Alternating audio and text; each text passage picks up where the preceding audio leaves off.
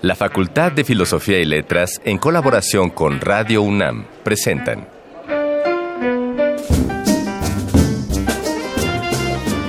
Lecturas de pasillo y debates de jardinera. Pensamientos de biblioteca y encuentros de ludoteca. Cátedras extraordinarias fuera del aula.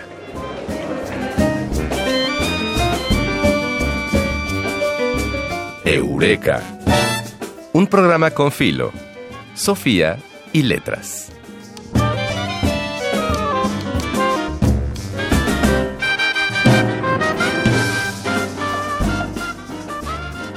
Uno de los mayores orgullos que los alumnos y los docentes de la Facultad de Filosofía y Letras sentimos es saber que nuestras historias individuales se suman a la historia de una de las instituciones educativas más importantes de México.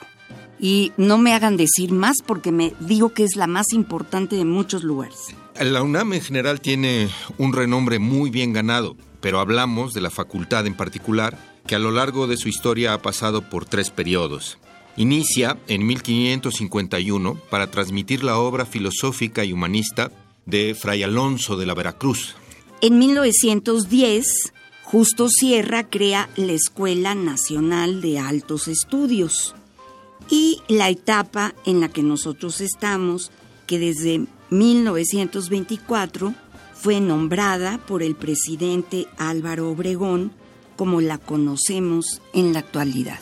Este año la Facultad de Filosofía y Letras cumple 95 años y vamos a dedicar esta emisión a recordar los nombres sobresalientes que han pasado por nuestras aulas y pasillos, como Octavio Paz, Juan José Arreola, Rosario Castellanos, Alfonso Reyes, Edmundo Gorman, Oscar Liera, José Luis Ibáñez, Luisa Josefina Hernández, Luis Villoro, Samuel Ramos, Marco Glantz, Antonio Caso, entre muchos otros. Ya que hemos mencionado los antecedentes, desde el Arcón de Mascarones hoy, escucharemos el fragmento del discurso que Justo Sierra pronunció durante la inauguración de la Escuela Nacional de Altos Estudios en el importante año de 1910. Después hablaremos sobre la celebración de los 95 años de nuestra facultad y en la entrevista 3 de 10, donde nos acompañará la maestra Aimé Wagner. Y por supuesto, las voces de la Alameda nos darán a conocer todos los actos que se llevarán a cabo esta semana en nuestra facultad. Pues bien, vamos a iniciar. Nosotros somos Ana Mari Gomis y Fidel Monroy. Y les damos la bienvenida a esta emisión de Eureka, un programa con filo, Sofía y, letras.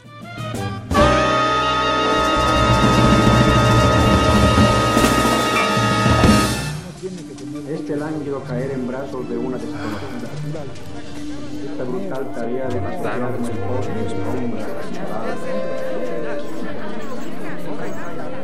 el Las palabras que edificaron nuestro presente. Arcón Mascarones. En el recuerdo sonoro de hoy escucharemos el fragmento del discurso que Justo Sierra pronunció durante la inauguración de la Escuela Nacional de Altos Estudios cuando nombraba las diferencias entre esta y la Real y Pontificia Universidad de México. No puede, pues, la universidad que hoy nace tener nada de común con la otra. Ambas han fluido del deseo de los representantes del Estado de encargar a hombres de alta ciencia la misión de utilizar los recursos nacionales en la educación y la investigación científicas porque ellos constituyen el órgano más adecuado a estas funciones, porque el Estado ni conoce funciones más importantes, ni se cree el mejor capacitado para realizarlas.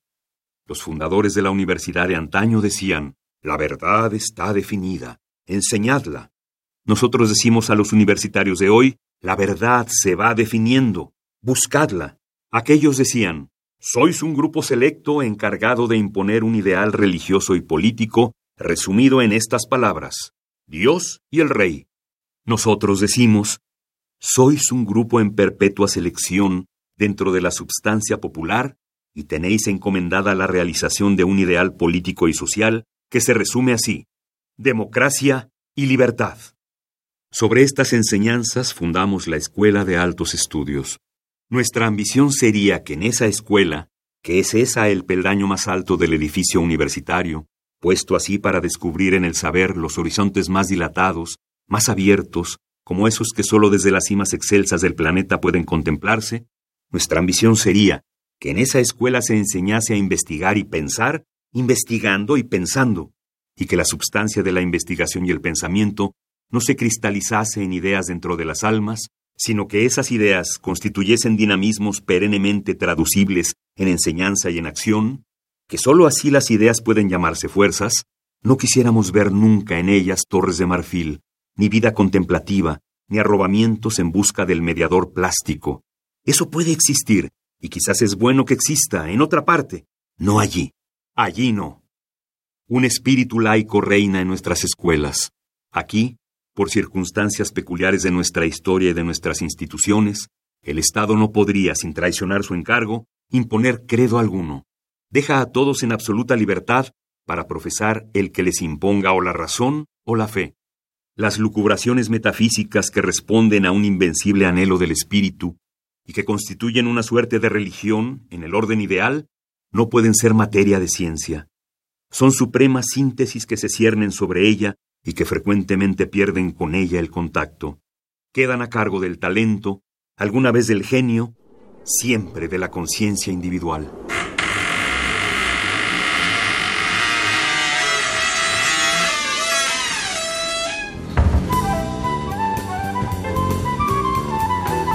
No siempre se dice todo lo que se sabe, pero este sí es el lugar. 3 de 10.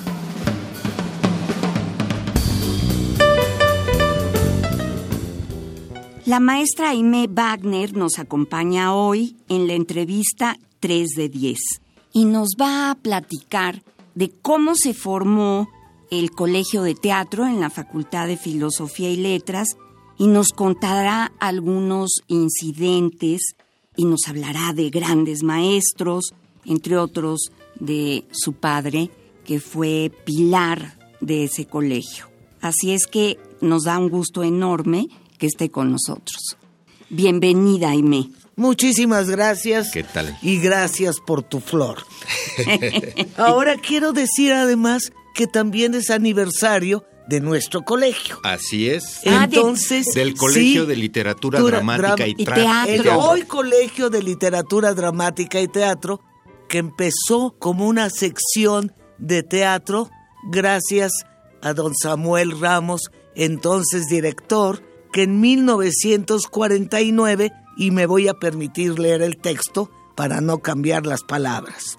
La Facultad de Filosofía y Letras, guiada por la conciencia que ocupa el teatro en los pueblos y movida por el deseo de crear un teatro universitario, anuncia la creación de una sección de teatro dependiente del Colegio de Letras.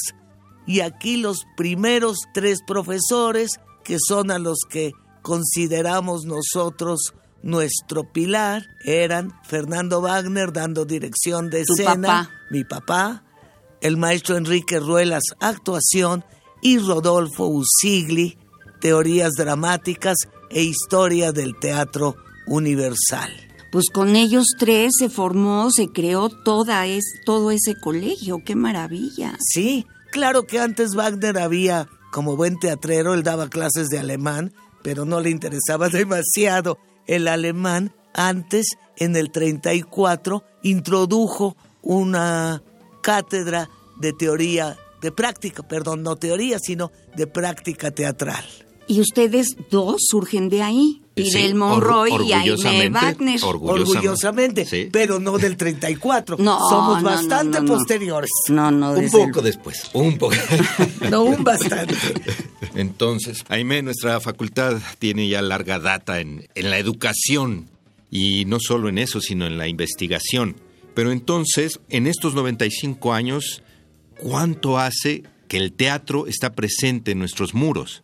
En los muros de la facultad desde el año 34, como dije antes, cuando era la Facultad de Filosofía y Bellas Artes. Pero no como colegio. Pero no como colegio. Así es, eran eh, como un grupo de materias que se daba para... Una sola materia que después se multiplicó, luego viene la creación de la sección de teatro que dependía del Colegio de Letras y que generó una maestría. ¿Sí? De esta maestría surgieron personalidades, tú ya mencionaste a la maestra Luisa Josefina, nuestra primera maestra emérita, José Luis Ibáñez, Emilio Carballido, que presumía mucho de haber sido el primero que se inscribió, González Casanova, muchísima gente, muchos además que siguieron por el camino del arte dramático. Sí, que además han aportado mucho a la, a la escena, no solamente universitaria, sino a la escena nacional y que han formado escuela en varias de las materias que ellos impartían. Sí, Héctor Mendoza, claro, Héctor fue posterior, y muchos otros, Ilse Heckel, muchos otros maestros que iniciaron aquí. Y ya como colegio, no como colegio todavía no, primero como departamento de arte dramático, surge cuando el doctor Larroyo reabre las licenciaturas, porque antes era maestría. Se ¿Ah, llamaba, nada más? Pero en general, en, toda, en toda la facultad. Es el doctor Larroyo quien reabre las licenciaturas y ahí se crea la licenciatura de arte dramático. Y teatro. Ya se llamaba así, nada más arte, dramático. nada más. Aime, y dime si, si el dato que yo tengo es correcto, porque ya cuando se establece como licenciatura, la primer persona que se tituló fue Jorge Ibargüengoitia, ¿no? Correcto, pero creo que no de la licenciatura, sino de la maestría unida. Ah, qué bonito dato. No lo puedo jurar. No lo tenemos bien definido el dato. No. Sí, pero, pero Jorge Ibargüengoitia también, que dejó un legado no solamente en teatro, sino en la novela, en la literatura. Sí, sí, sí. Porque además muchas de sus obras surgieron primero como obras de teatro, pero como no le gustaba cómo las montaban, las convirtió en novelas, ¿no? Como El atentado, por ejemplo. Cuéntanos por qué Aime, bueno, yo, yo puedo suponer por qué estudiaste teatro.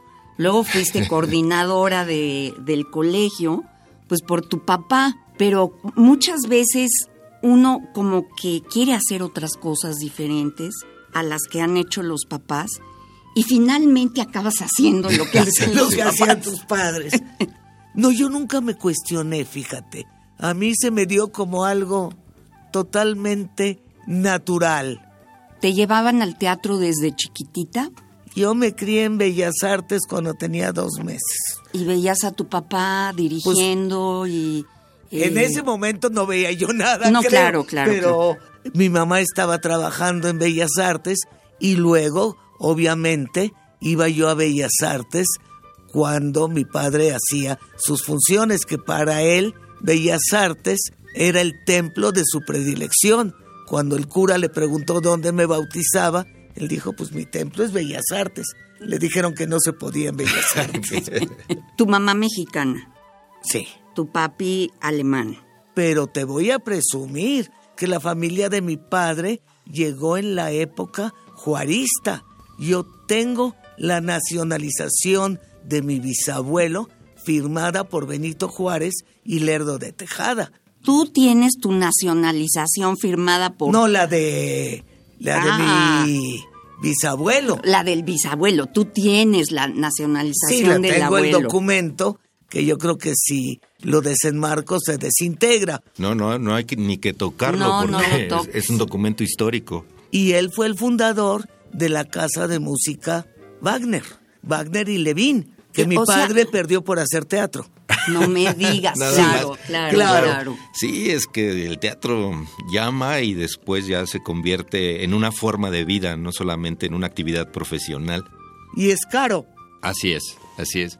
Oye, Aime, el colegio ha tenido varias transformaciones que finalmente se reflejan en los, en los planes y programas. En los planes de estudios, sí. Sí, eh, em, estamos eh, a pocos años de que se echó a andar un nuevo plan qué de distinto tú percibes y qué de mejor percibes con respecto a los planes que han antecedido a esta licenciatura? Mira, los primeros planes, como lo llamaban los muchachos, salían como todólogos, ¿sí?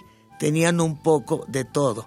Este nuevo plan sí presenta cinco salidas distintas, que serían dirección, actuación, dramaturgia, que es muy importante, aunque no les agrada demasiado dedicarse a eso, producción, me falta una. La, la- ¿Escenografía? Sí, Es- escenografía es y diseño y producción. producción. Diseño y producción. Ahí Sí. Sí, y debería haber una y teatrología, es la que te falta. Claro, teatrología, me es la que te faltaba. falta.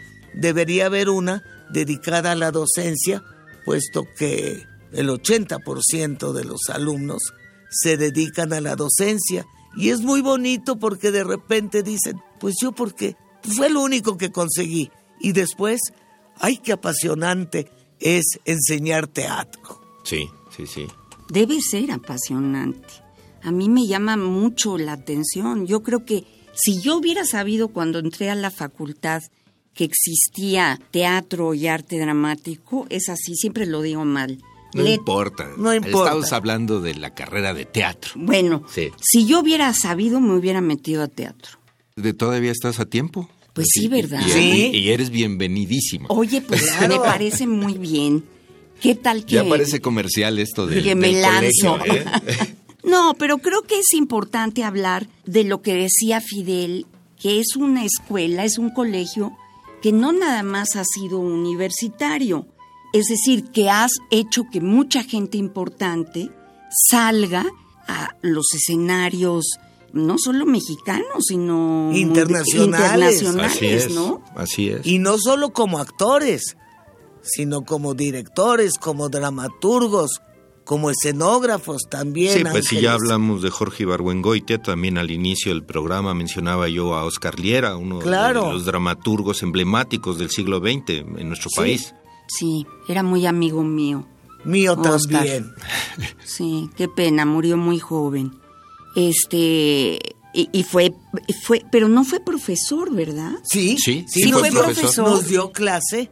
Lo que pasa es que dejó la facultad cuando sufrió el horrible ataque de Cúcara y Mácara. A ver, cuéntanos de eso, porque eso a ver, es sí, importante. por favor, para que nuestro Mira, público no, también no puedo recuerde esto. recordar el año, pero se montó la obra de Oscar Cúcara y Mácara, que es, pues no sé, como una paráfrasis fársica de la aparición de la Virgen de Guadalupe, sin mencionar a la Virgen de Guadalupe para nada, sí, como que queda en subtexto cómo se hacen los milagros cuando Claro. realmente Sí, era una mejor- obra absolutamente de ficción, era creación. Sí, era eh, creación. sí.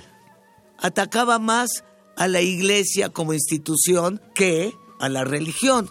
Sí.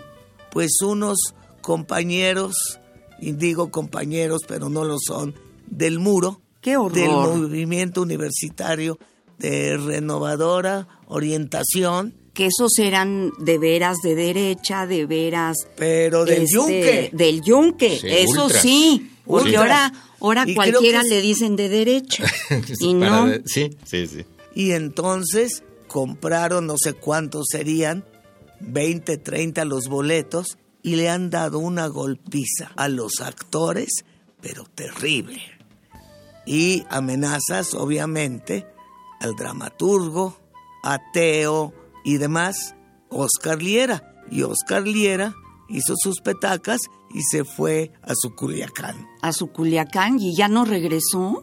Debe no, haber- sí, porque yo me hice amiga Sí, de él después. Regresaba de vez en cuando, pero ya no como maestro del colegio. Ya no definitivamente. No, bueno, después de esa experiencia, ¿quién quiere? No, ¿quién quiere? Y además el peligro en el que puedes estar. Pero una vez estando en, en Culiacán, finalmente también dejó una compañía que sigue funcionando hasta este momento, el Tatúas. Es una compañía renovadora de la escena nacional. Sí. Qué importante, fíjense, me quedé pensando, qué importante es el teatro, porque finalmente es tan inteligente, tan presentador de la realidad y de cosas que están escondidas y que no salen a la luz, que por eso ocurrió lo de Cúcara y Mácara, me imagino yo. Es decir, el teatro cambia a la gente. Sí. ¿O debería? Mm, yo creo que sí cambia. El buen teatro, El ¿no? buen teatro hay que sentirnos brechtianos, pero no Exacto. sé hasta dónde cambie uno después de ver cierta obra, pero por lo menos te hace cuestionarte y pensar. Eso es lo importante. Además de divertirte en otros momentos. Y de volver a esta cosa aristotélica de padecer lo que están padeciendo los, los actores, Los quizá no personajes. así, pero lo que pasa es que te pones en, tus, en sus zapatos, en los zapatos de esos personajes. Y hacer una catarsis. Exacto, y haces una catarsis y aprendes del mundo. Sí, sí. Pues de los grandes maestros del, del teatro a nivel eh, mundial y a lo largo de la historia ten- tenemos a Diderot que decía que el actor representaba el rasgo externo del sentimiento interno del personaje para conmover al público. Claro. Y que tenía que ser maestro en eso para que el, el actor no se viera afectado por esa emoción, sino que se la transmitiera al público de manera tal, con una maestría tal, que llegara a conmoverlo y que realmente lograra esto que tú planteabas, Ana Mari, que cuando alguien sale de, de una sala de, de teatro realmente salga diferente de cómo entró. Porque- Conmocionado. Porque no es lo mismo ver cine que estar en el teatro. No, No, pues es la una- relación es un personal. arte presencial, así es, sí. Entonces muchísimo más fuerte y bueno, te dice muchas cosas. Sí, sí, sí. Yo quiero ir al teatro. Podemos irnos eh, al fin que es buena hora y podemos encontrar algo saliendo de aquí. Sí, ¿verdad? Siempre hay algo. Siempre hay algo. Sí, además la oferta en nuestra ciudad, bueno, estamos transmitiendo desde la Ciudad de México, como lo sabe nuestra audiencia, es absolutamente pródiga en la cartelera teatral y de muy buenos trabajos. Ayer estuve en Lerma y estuve en el Centro Cultural TAI, así se llama, y había, ¿cómo le dicen a estas? em, lo- no son diplomas, son cuando se acaba la obra de teatro se hace... Las placas. Las placas, sí, perdón. se develan las placas. se develan las placas. Entonces había varias y me emocioné mucho porque había buen teatro. Y eso quiere decir que el teatro en México no nada más es la Ciudad de México, sino que en muchos lugares se representan obras de teatro. Sí, en la provincia tiene un gran auge y no solo las representaciones, sino también distintas escuelas de teatro. Sí, yo, Ah, yo- yo- mira. yo en este momento tengo la suerte, la buena fortuna de, de ser tutor, porque fui jurado del, de- Del FONCA. del FONCA para este periodo, y, llegaron trabajos y artistas de todo el país con propuestas muy interesantes. Y el teatro se tiene que seguir haciendo porque yo creo que es importante. Hay muchos niveles en donde se puede hacer. Los talleres de teatro a nivel infantil, a nivel de aficionados, creo que dejan una huella muy, muy importante en aquellos que no van a ser profesionales. Ya cuando hablamos de los profesionales que podemos integrarnos a esas compañías o que podemos ir y a, a presenciar eh, sus trabajos, creo que es algo maravilloso. Ay, Aime Wagner. Muchas, muchas gracias. Yo quería mencionar muchos maestros. Ya se nos fue el tiempo. Bueno, tienes que venir otra vez. Bueno, Aime, para que nos despidamos de una buena manera, ¿cuál es la recomendación musical que tienes para nuestra audiencia? De Pete Seegers, We Shall Overcome. We shall overcome. Pues vamos a escuchar tu selección musical. We shall overcome. We shall overcome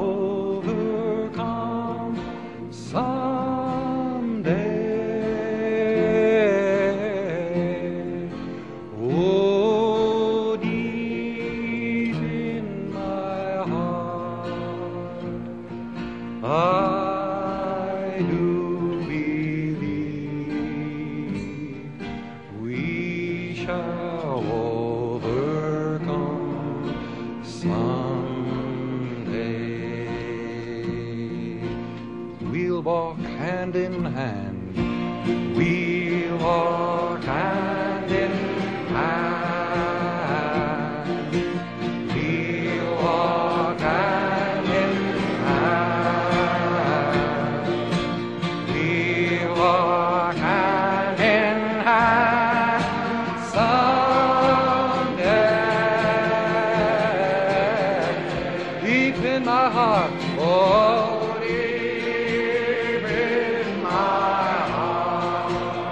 do believe, I do believe we shall overcome someday. We shall overcome someday. We shall live in peace. We shall live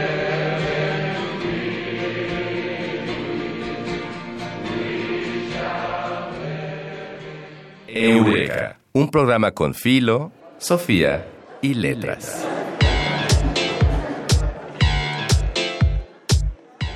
Voces de Alameda, tu agenda radiofónica de la facultad.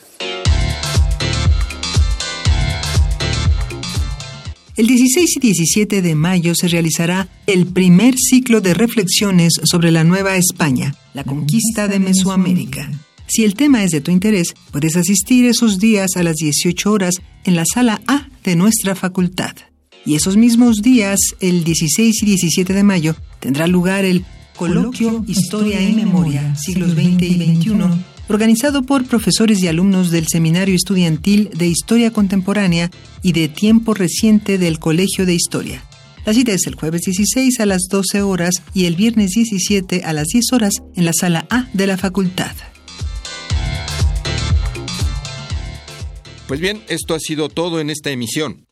Estaremos pendientes de las demás actividades que surjan para conmemorar los 95 años de nuestra facultad. Y mientras tanto, agradecemos a nuestro equipo de producción. En la investigación estuvo Dayanara Nogués y Adriana Chávez Castro. El guion del Mago Conde.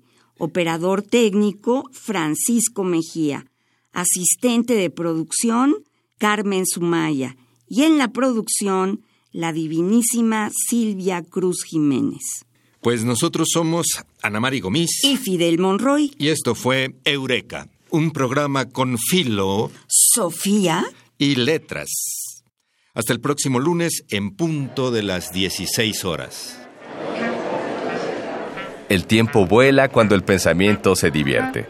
Nos escuchamos la próxima semana.